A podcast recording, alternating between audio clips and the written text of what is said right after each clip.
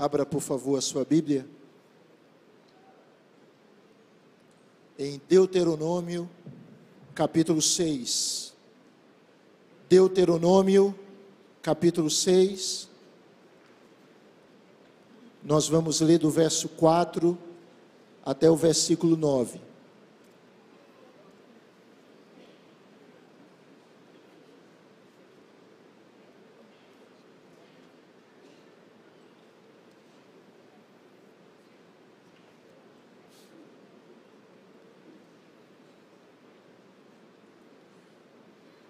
Deuteronômio capítulo 6, do versículo 4 até o 9.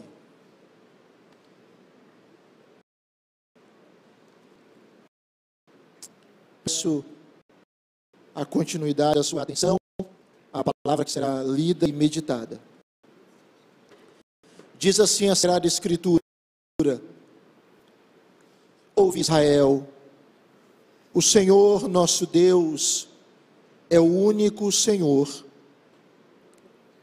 Amarás, pois, o Senhor teu Deus de todo o teu coração, de toda a tua alma e de toda a tua força.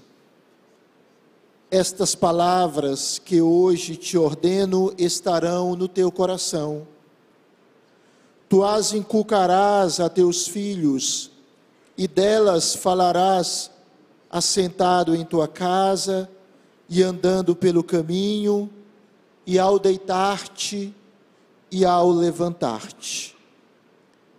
Também as atarás como sinal na tua mão, e te serão por frontal entre os olhos.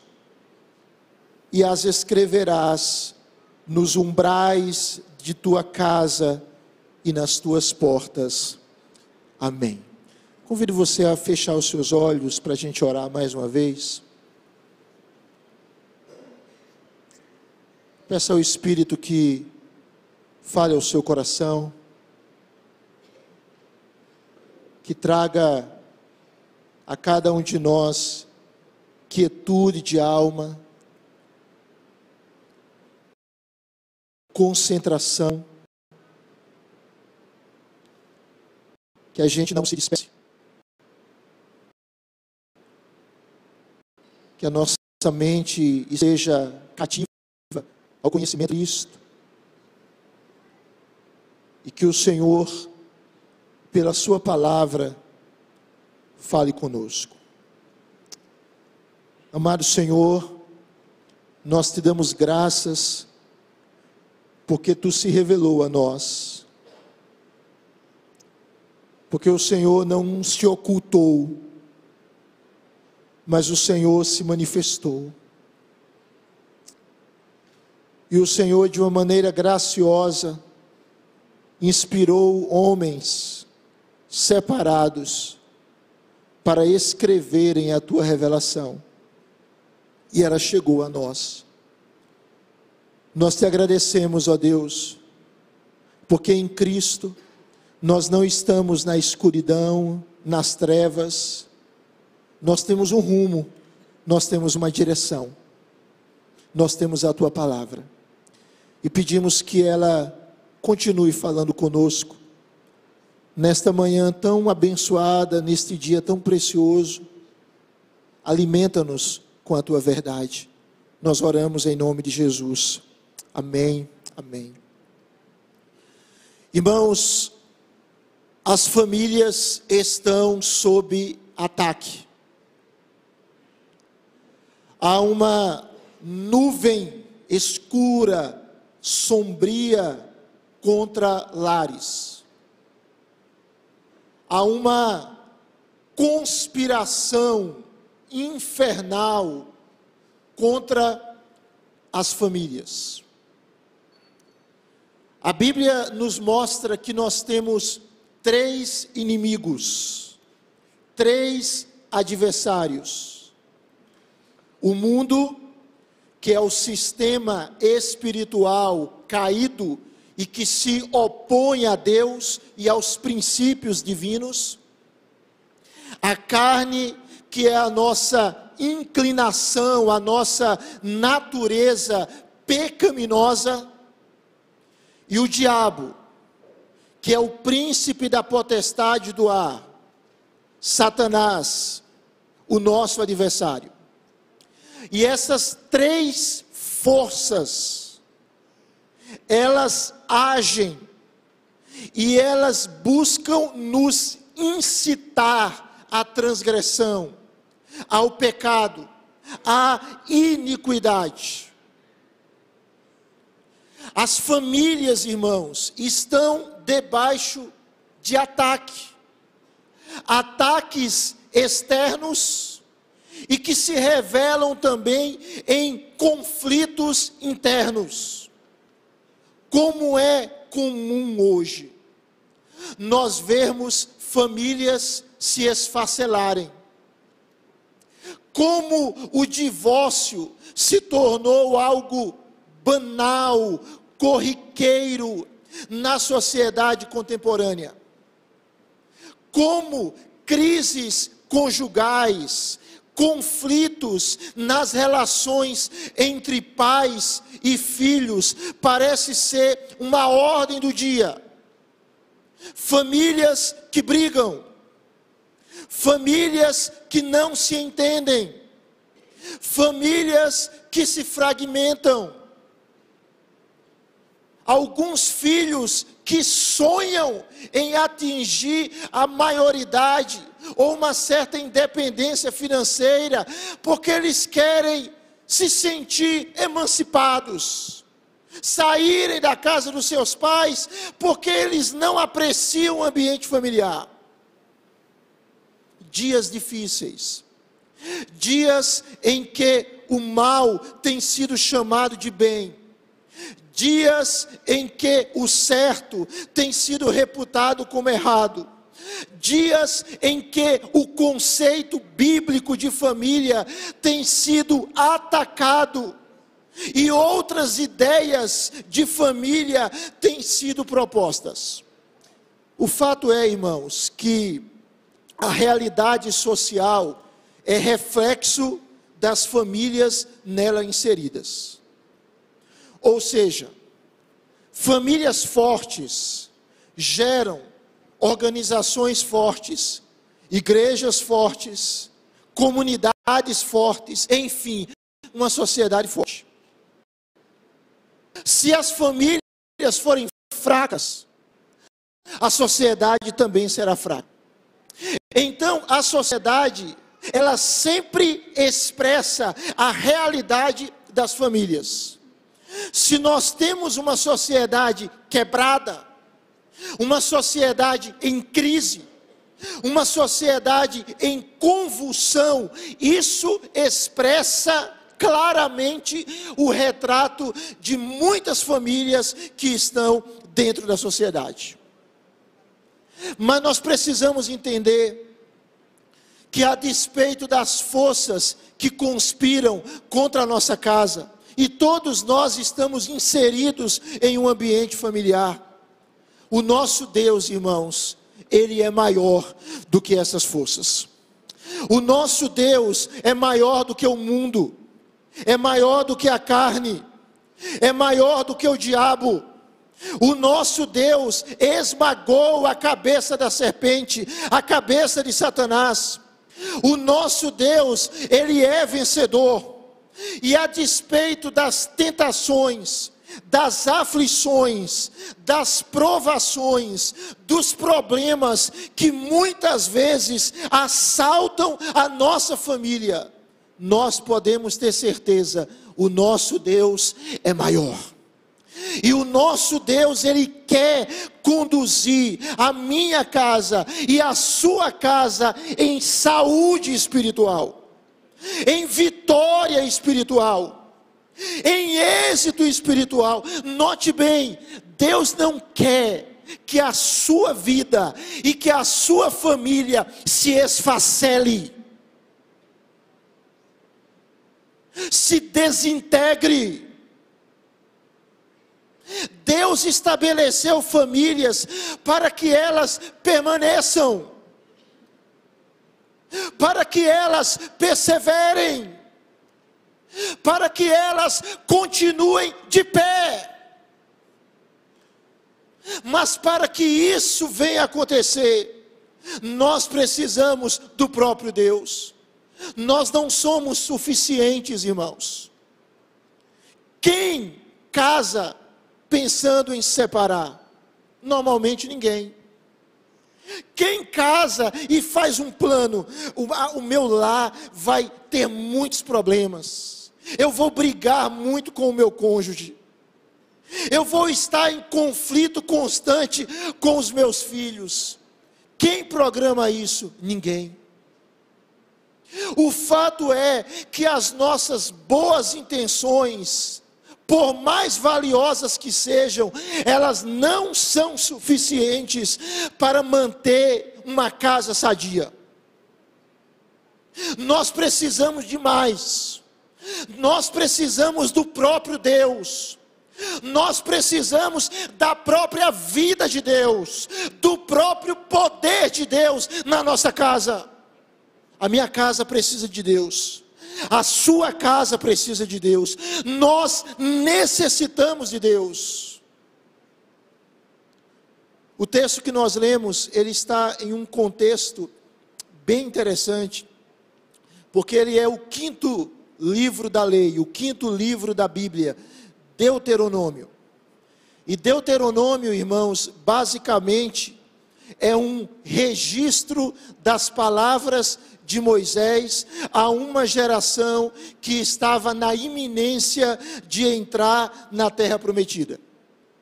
Então Moisés, ele repete em Deuteronômio muitos dos livros precedentes, da legislação que já foi apresentada anteriormente no próprio Pentateuco. E quando você olha aí na sua Bíblia, os versos 1 a 3 de Deuteronômio, capítulo 6, nos mostra o objetivo do ensino da lei. Porque Deus apresentou a sua lei ao seu povo por intermédio de Moisés. O verso 2 revela isso. Deus deu a sua lei para que o povo pudesse temê-lo, reverenciá-lo, respeitá-lo. E como esse temor seria visto, seria expresso através da obediência. Quem teme a Deus, busca obedecer a Deus. Quem tem reverência para com Yahvé, busca seguir Yahvé. Então, a lei é apresentada para que o povo venha temer a Deus e venha obedecê-lo, e isso traria frutos, e isso traria bênçãos para toda a vida, porque obedecer a Deus traz bênçãos. No verso de número 3, o Senhor, através de Moisés, diz para o povo cumprir os princípios, para que bem te suceda, para que muito te multipliques na terra que emana leite e mel. Ou seja, a nação de Israel iria adentrar na terra prometida, e Deus está dizendo para aquele povo: obedeça a minha lei, e tudo lhe será bem obedeça a minha palavra, e vocês irão desfrutar de uma terra próspera que mana leite e mel. Quando nós chegamos no verso de número 4, nós temos aqui algo que os judeus denominam de Shema. Por que Shema? Shema é a expressão hebraica para ouvir.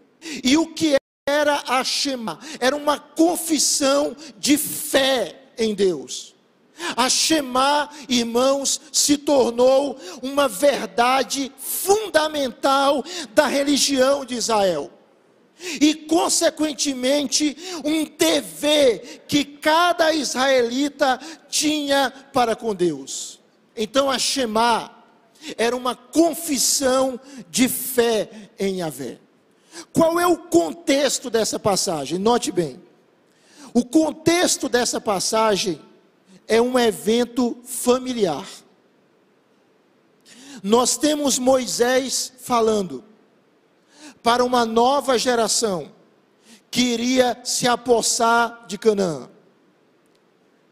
E nós temos Moisés declarando as verdades de Deus para homens, mulheres, maridos, esposas, filhos. É essa a imagem, é, é esse o contexto. O que foi que aconteceu com esse povo aqui? Esse povo foi liberto. Esse povo vivia escravo de Faraó no Egito. E Deus, com mão forte, com sinais e maravilhas, arrancou os hebreus do domínio de Faraó.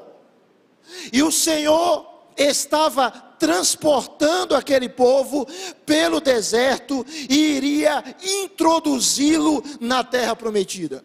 Então nós temos aqui um povo agraciado, um povo resgatado de um império maligno, maléfico. E Moisés está mostrando para aquele povo como eles deveriam viver como família. Note bem, um dia o Senhor libertou você. Você pode dizer amém?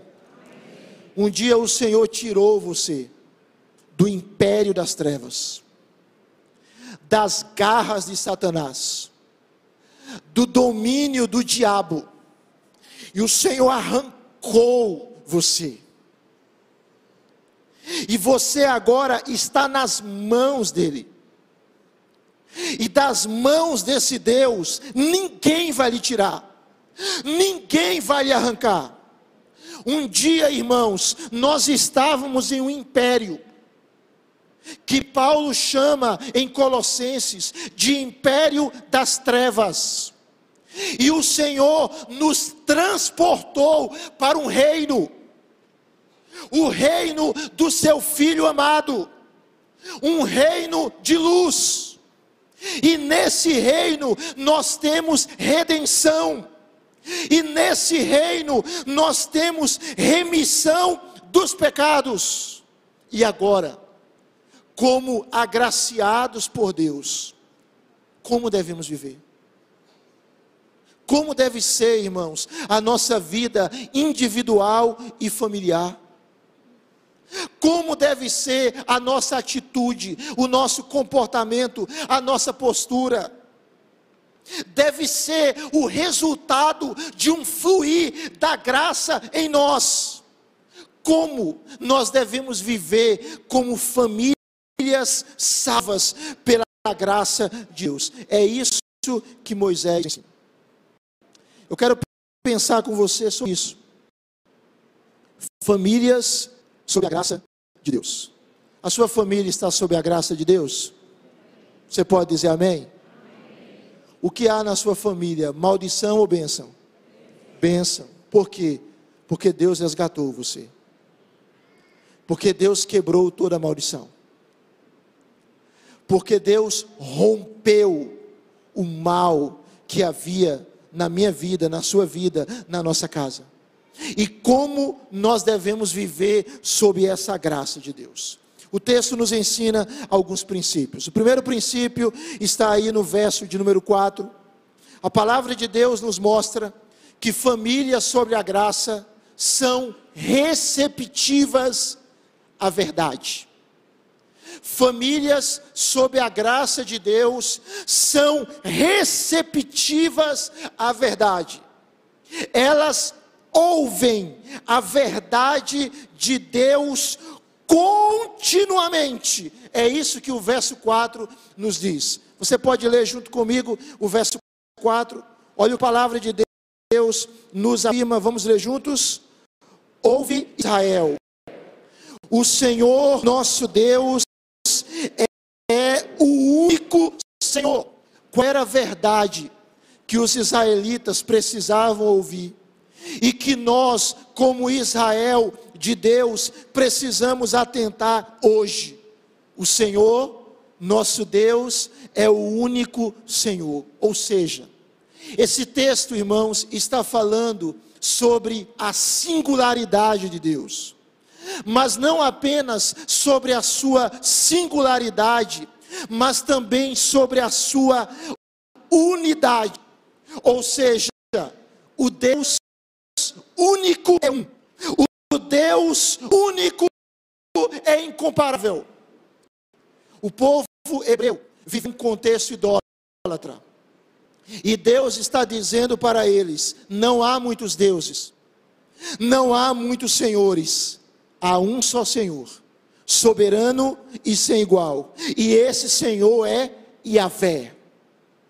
E esse Senhor é Adonai.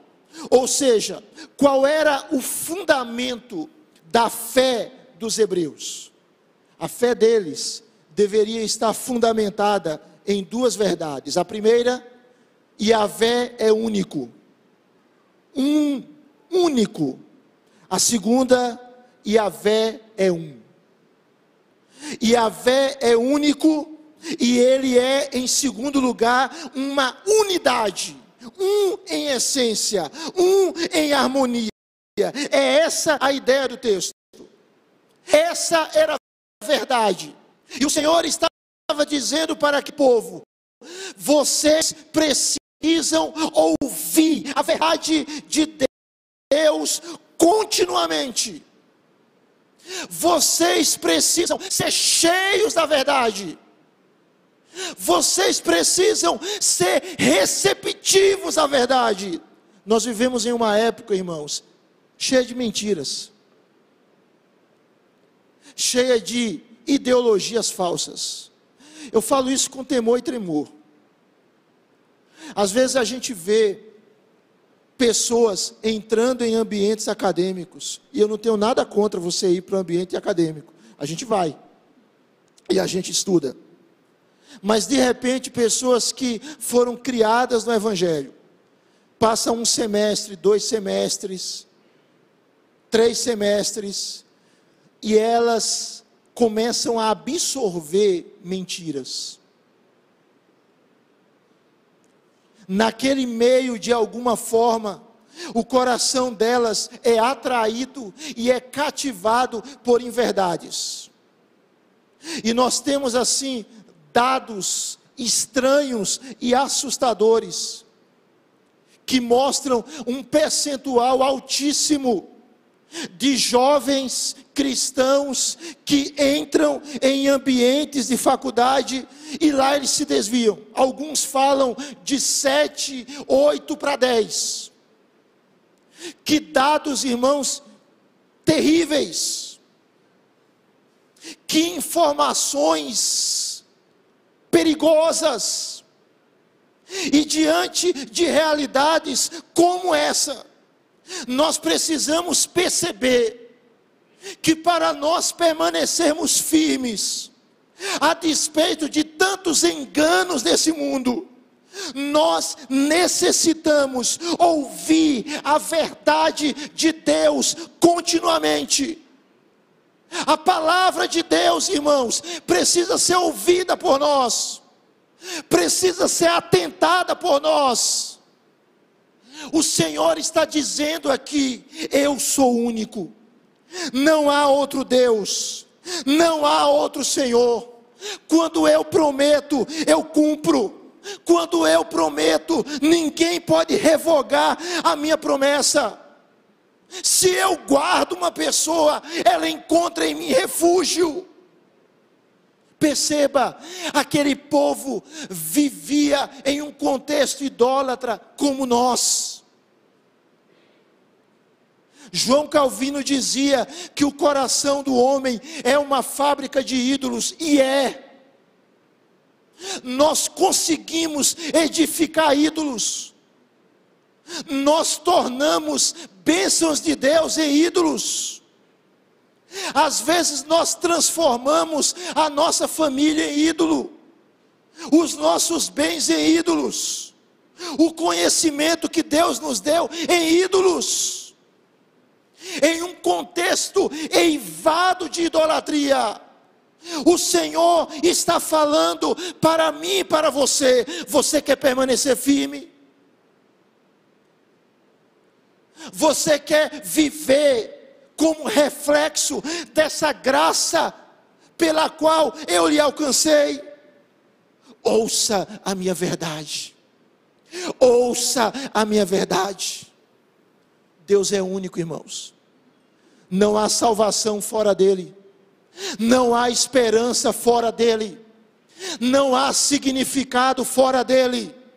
Não há sentido para a vida fora dele. Não há verdadeira realização fora dele. Todas as vezes que nós buscamos sentido, significado, realização em outras realidades fora de Deus, essas coisas se tornam ídolos. E Deus está dizendo, Ele está falando, ouve Israel, ouve Igreja Presbiteriana das Graças, ouve povo de Deus, há um só Senhor.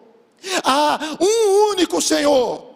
Há um, e Ele, somente Ele, deve ser adorado, e Ele é Iavé.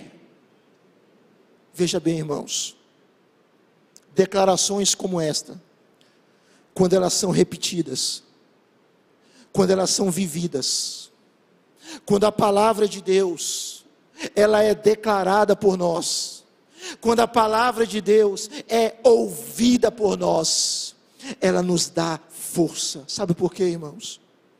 Porque esta palavra, ela é poderosa. A minha palavra não é poderosa. A sua palavra não é poderosa. Mas a palavra de Deus, ela é poderosa. A palavra de Deus, ela é viva. A palavra de Deus é eficaz. A palavra de Deus é capaz de nos transformar, de nos sustentar. A palavra de Deus nos molda. A palavra de Deus nos reconstrói diante de um ambiente tão cheio de inverdades. O Senhor diz para nós: ouça a minha palavra. Você está ouvindo a palavra de Deus, meu irmão? Você está ouvindo a palavra de Deus? a palavra de Deus tenha entrado na sua alma. Você não quer que a sua vida venha se esfacelar. Você não quer que a sua família venha se quebrar. Aqueles que estão dentro de um seio familiar, aqueles que estão dentro de um ambiente familiar, mas irão constituir famílias. Deus está dizendo: famílias fortes são famílias que ouvem a minha verdade continuamente. Famílias que atentam para a minha palavra perseverantemente. Mas o texto fala uma outra coisa. Olha aí, por favor, meu amado, minha amada, no verso de número 5.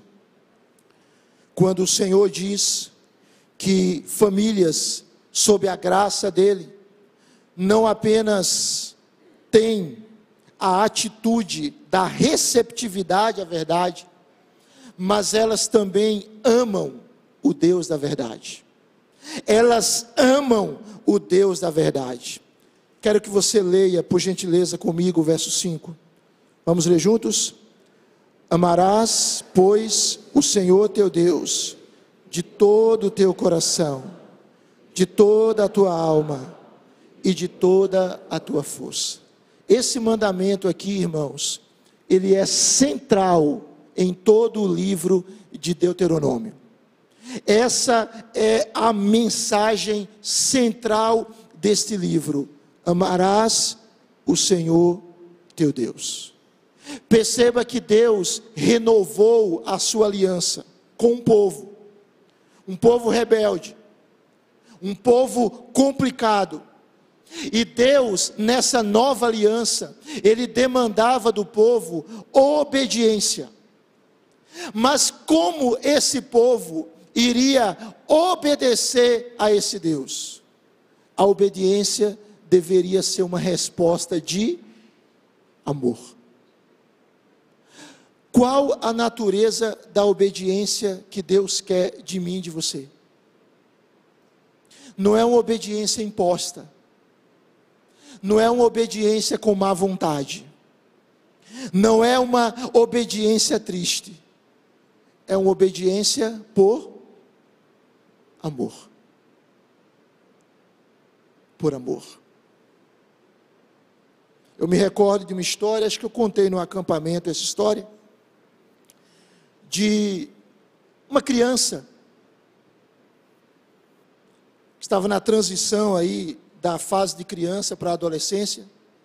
Ela chegou para o pai dela, pegou uma, uma cadeira, subiu na cadeira e ficou mais alta do que o pai.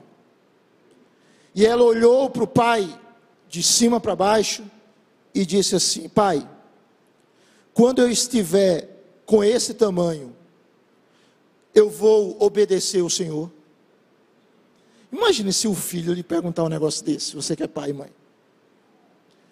E o pai disse simplesmente o seguinte: se você me amar, você vai me obedecer. É essa a natureza da relação que Deus quer conosco.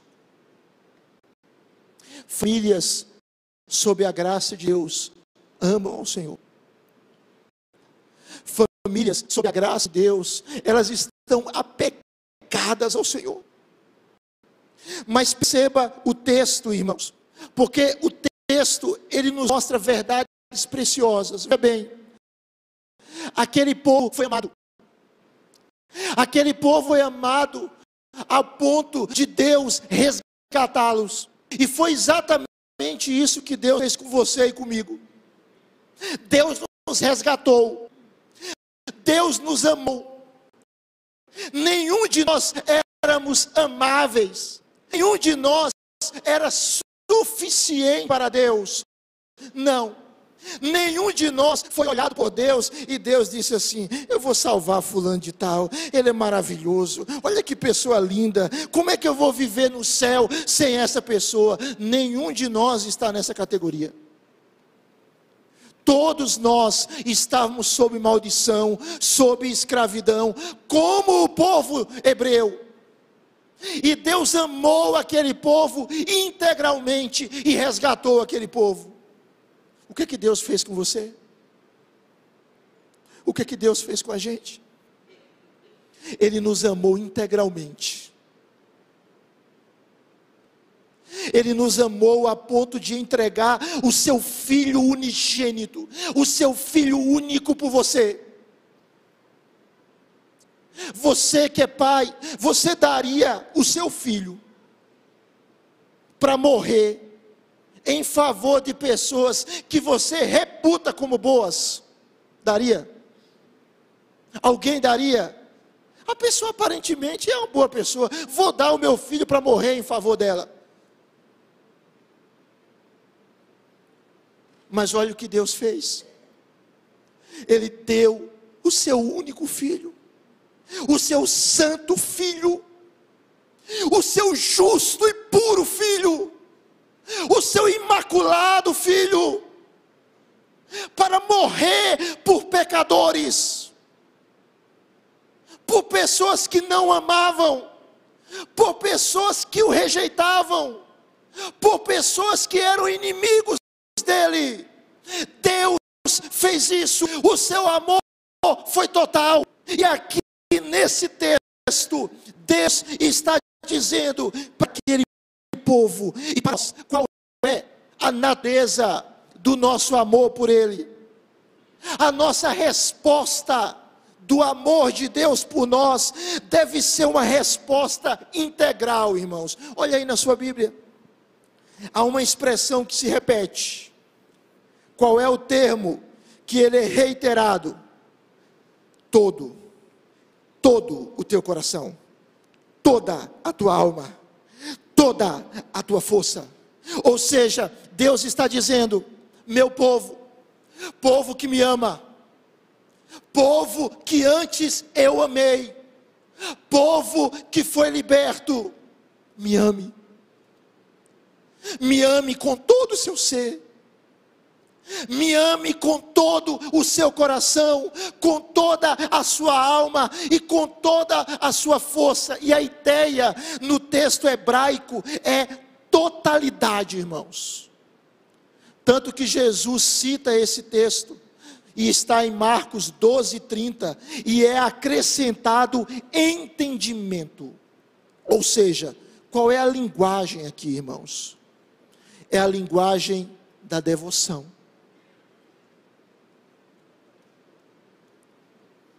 Você ama a Deus? O que, que acontece normalmente quando nós amamos alguém? Vamos até pensar numa relação afetiva entre um rapaz e uma moça. Quando nós amamos alguém, nós queremos sempre ficar junto, não é isso?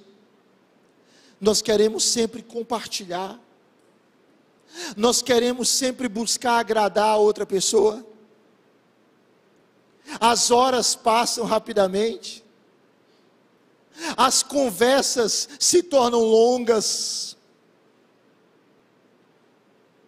elas se repetem, há sempre papo, há sempre assunto, há sempre. Ficar junto nunca é demais, por quê? Porque nós amamos. Famílias fortes, rapazes fortes, moças fortes, homens e mulheres fortes, crianças fortes, adolescentes jovens, adolescentes fortes, lares fortes, que foram agraciados pelo Senhor, são lares que amam a Deus.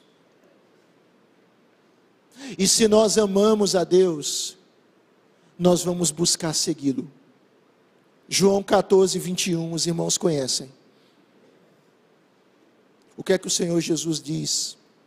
Aquele que tem os meus mandamentos e os guarda, esse é o que me ama. E o que é que vai acontecer com aquele que ama a Deus? Aquele que me ama será amado por meu Pai, e eu também o amarei e me manifestarei a Ele. Você quer que a sua família seja forte? Você pode dizer amém? Ame ao Senhor. Mas em último lugar, famílias sob a graça de Deus, famílias que foram resgatadas, elas são convidadas a ouvir a verdade de Deus continuamente. Elas são convidadas a amar ao Senhor integralmente. Amar o Deus da verdade com todo o ser, com toda a essência. Mas em último lugar, elas têm um compromisso com a verdade de Deus. Elas têm um compromisso com a verdade de Deus. E como se expressa esse compromisso? Olha a sua Bíblia, verso de número 6. Por favor, leia comigo. Estas palavras que hoje te ordeno estarão no teu coração. O que é coração na Bíblia? Coração para a gente é interpretado em termos muito afetivos, emocionais, sentimentais. Mas coração na Bíblia é a nossa essência, o nosso ser interior. Coração na Bíblia envolve razão, emoção e vontade, ou seja, raciocínio, sentimento e volição. Então, Deus está dizendo para o povo: estas palavras que hoje te ordeno estarão no teu coração, estarão dentro de você, estarão na sua essência, no seu interior. E o que é que você deve fazer com esta palavra? Perceba, irmãos, a ideia do texto é que aquelas famílias deveriam pensar sobre a verdade de Deus continuamente, meditar na palavra de Deus continuamente. Quando você acorda, você pensa em quê? Quais os pensamentos que você tem quando levanta? O que você pensa no decorrer do dia? A Escritura Sagrada está nos ensinando que famílias, sob a graça de Deus, elas pensam, elas refletem, elas meditam, elas ruminam a palavra de Deus. Ou seja, Deus quer uma resposta do seu povo, e uma resposta com entendimento. Irmãos, qual a única maneira de nós não cairmos em pecado? Qual a única forma de nós não sermos destruídos pelo pecado? Pela salvação de Deus, pela obra de Cristo? Sim, sim. Mas o Salmo 119, versículo 11, ele diz assim: Guardo no coração as tuas palavras para não pecar contra ti. Ou seja, o salmista está dizendo o seguinte: se nós não queremos capitular diante do pecado, se nós não queremos que o pecado nos destrua, nós precisamos guardar a palavra de Deus no coração, e para guardar a palavra de Deus no coração, nós precisamos lê-la. Irmãos, nós precisamos memorizar a Bíblia. Irmãos, nós precisamos reter a Bíblia. É impressionante como a gente vê pessoas que afirmam que Deus falou algo que ele não falou. E não conhece aquilo que Deus falou, né? Aquela frase muito comum que algumas pessoas acham que Deus disse, né? Faz por ti que eu te ajudarei. Está em qual texto? Noé, capítulo 3, versículo 2, né? Não está. Não é verdade? Aquelas ideias que as pessoas cultivam e elas acham que foi Deus que falou, só que elas não estão reveladas. O texto está dizendo que famílias que foram agraciadas por Deus, que foram abençoadas por Deus.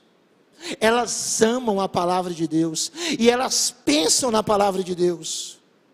Mateus capítulo 4, Jesus foi tentado. Como é que Jesus venceu a tentação? Em Mateus capítulo 4. O que, que ele utilizou, irmãos? Qual foi a arma que ele utilizou?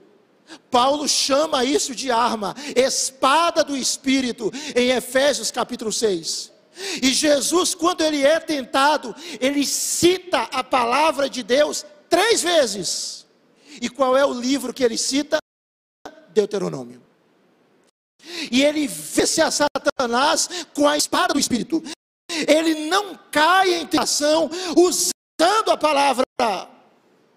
Você quer permanecer firme, irmão? Eu sei que você quer. Você quer ter uma família abençoada? Eu sei que você quer. Você não quer que a sua família se destrua, eu tenho certeza. Então, Deus está dizendo: tenha compromisso com a minha verdade. A verdade de Deus nos reconstrói, irmãos. A verdade de Deus nos restaura, irmãos.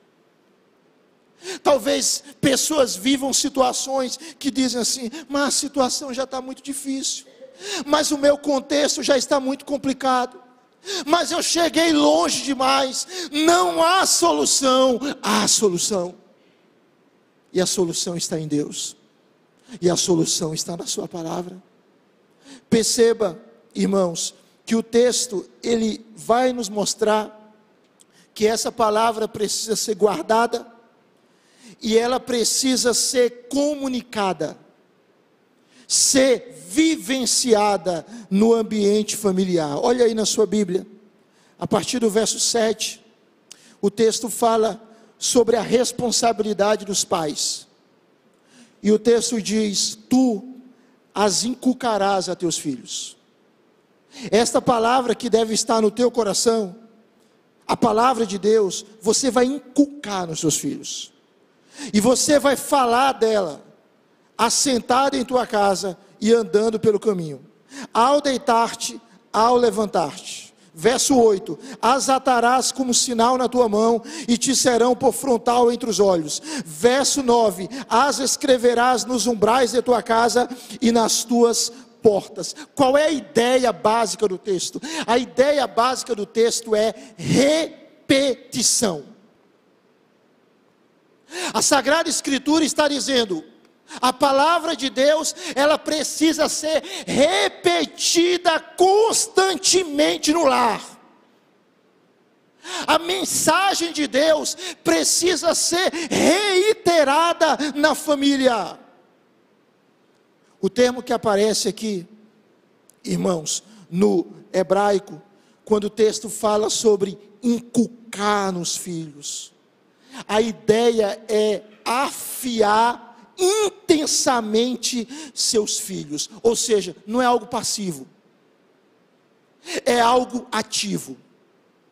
É um envolvimento da família no processo educacional. Presta atenção. Os nossos filhos, aqueles que são pais, são dádivas de Deus e é nossa responsabilidade ensinar a eles não apenas o caminho, mas ensiná-los no caminho. Enquanto a gente ensina, a gente dá exemplo. Enquanto a gente ensina, a gente reflete o que a gente ensina. A gente não diz uma coisa e vive outra. Há uma harmonia. O texto está dizendo para nós que deve haver no lar um ambiente em que a piedade espiritual seja captada. Veja bem, irmão, seu caminho para o final. Note bem. Havia uma expressão hebraica para declaração formal.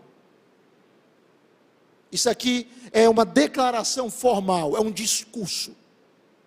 E havia um outro termo hebraico para conversas informais, particulares, cotidianas. A expressão que aparece aqui no texto hebraico não é para declaração formal é para conversa cotidiana. Ou seja, o que o texto está dizendo é que o ensino da Escritura não deve ser somente formal, mas ele precisa ser informal. Ele precisa ser no cotidiano, como a gente conversa as coisas. Por exemplo, ontem parece que teve jogo, né? Esporte e Santa Cruz, né? Aí o indivíduo começa a falar do jogo em casa. O jogo foi bom, o jogo foi ruim, depende do time que você torce, né? E aí ele fala e fala sobre política, e fala sobre economia, e fala sobre um assunto, sobre outro, sobre os planos, e ele vai falando. É a conversa cotidiana sobre os sonhos, sobre o planejamento, sobre planos, etc. E ele vai falando. A ideia do texto é que a palavra de Deus, ela precisa estar inserida nas nossas conversas no cotidiano. Ou seja, enquanto a gente convive como marido e mulher, como pais e filhos, a palavra de Deus vai sendo falada e vai sendo vivida, vai sendo falada e vai sendo exemplificada, vai sendo falada e vai sendo experienciada. É isso. É andando no caminho e parado. É ao deitar e ao levantar, ou seja, em todo momento. E os judeus encararam esse texto com tanta literalidade que eles fizeram caixas chamadas filactérios. E nessas caixas tinham versículos.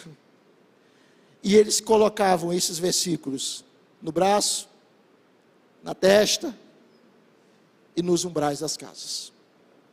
Para que a palavra de Deus pudesse ficar exposta. Famílias fortes famílias agraciadas por Deus, são famílias comprometidas com a verdade. Irmãos amados, não há segredo para termos famílias saudáveis, mesmo pecadoras, mesmo falhas, mesmo cheias de deficiências. Não há segredo, está revelado.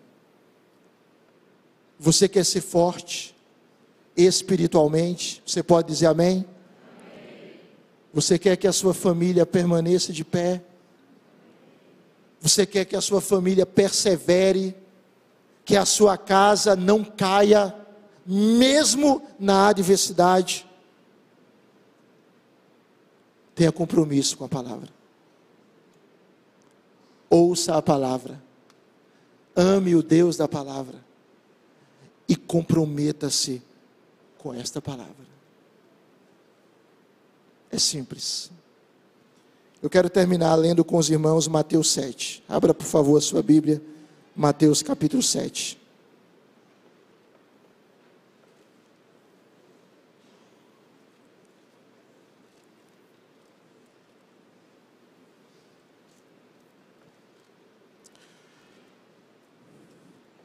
A partir do verso 24 ao verso 27, diz assim: Mateus 7, 24 a 27.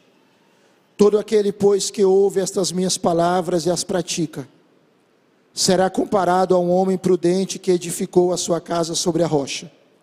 E caiu a chuva, transbordaram os rios, sopraram os ventos e deram com ímpeto contra aquela casa que não caiu, porque fora edificada sobre a rocha.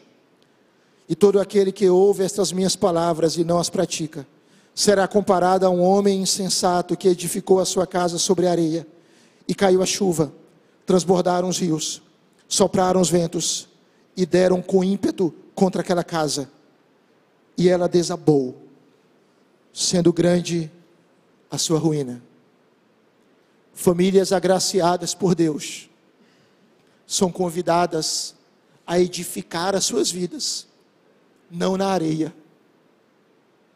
mas edificar a sua história no alicerce da palavra de Deus. Se a nossa vida, irmãos, está na palavra de Deus, se nós amamos a Deus e amamos a Sua palavra, se Cristo nos resgatou, se Cristo nos salvou, por maiores que sejam as adversidades, Deus vai nos permanecer de pé. E se nós cairmos, Deus é poderoso para nos restaurar, Deus é poderoso para nos levantar, Deus é poderoso para reconstruir a nossa história, Ele é poderoso. Há um Senhor que nos salvou, há um Senhor que nos agraciou, há um Senhor que nos libertou do império das trevas e hoje estamos no reino da luz. E como família de Deus, como família estão no Rei da Luz, o Senhor diz: ouça a minha verdade continuamente, ame a mim inteiramente, guarde a minha palavra comprometidamente. É isso que Deus quer de nós. Convido você a se colocar de pé, por favor, para a gente ter um momento de oração.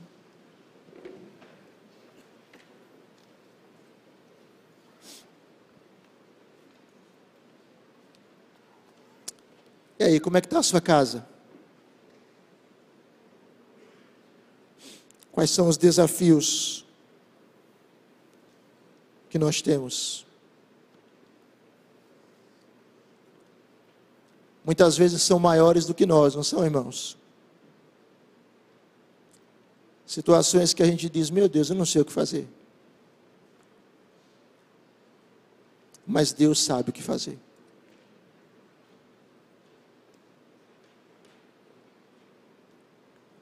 Deus não quer que a sua casa se quebre.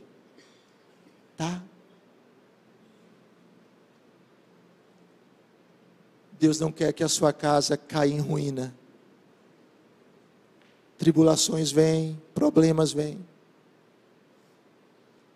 Mas Deus nos convida a edificar a nossa vida na rocha, no próprio Cristo. E a nossa casa vai permanecer. Feche os seus olhos. Vamos orar.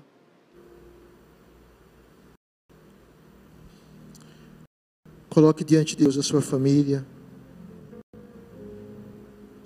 seus pais, seus filhos, seu cônjuge. Peça a Deus, Deus, Dirige a minha casa. Enche a minha casa com a tua palavra, Deus. Repreende toda ação do maligno contra a minha casa, Deus.